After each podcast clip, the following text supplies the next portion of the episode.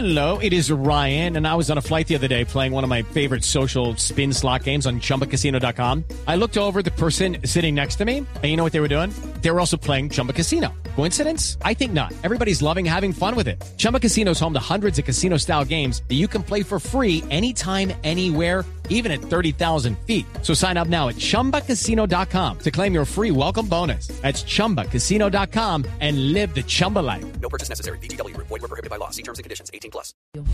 Dos de la tarde, 38 minutos. Un congresista del departamento de Nariño denunció que tiene que movilizarse en un carro convencional sin blindaje especial y que precisamente el sábado intentaron instalar una bomba en el vehículo para atentar contra su vida. Catalina Ortiz.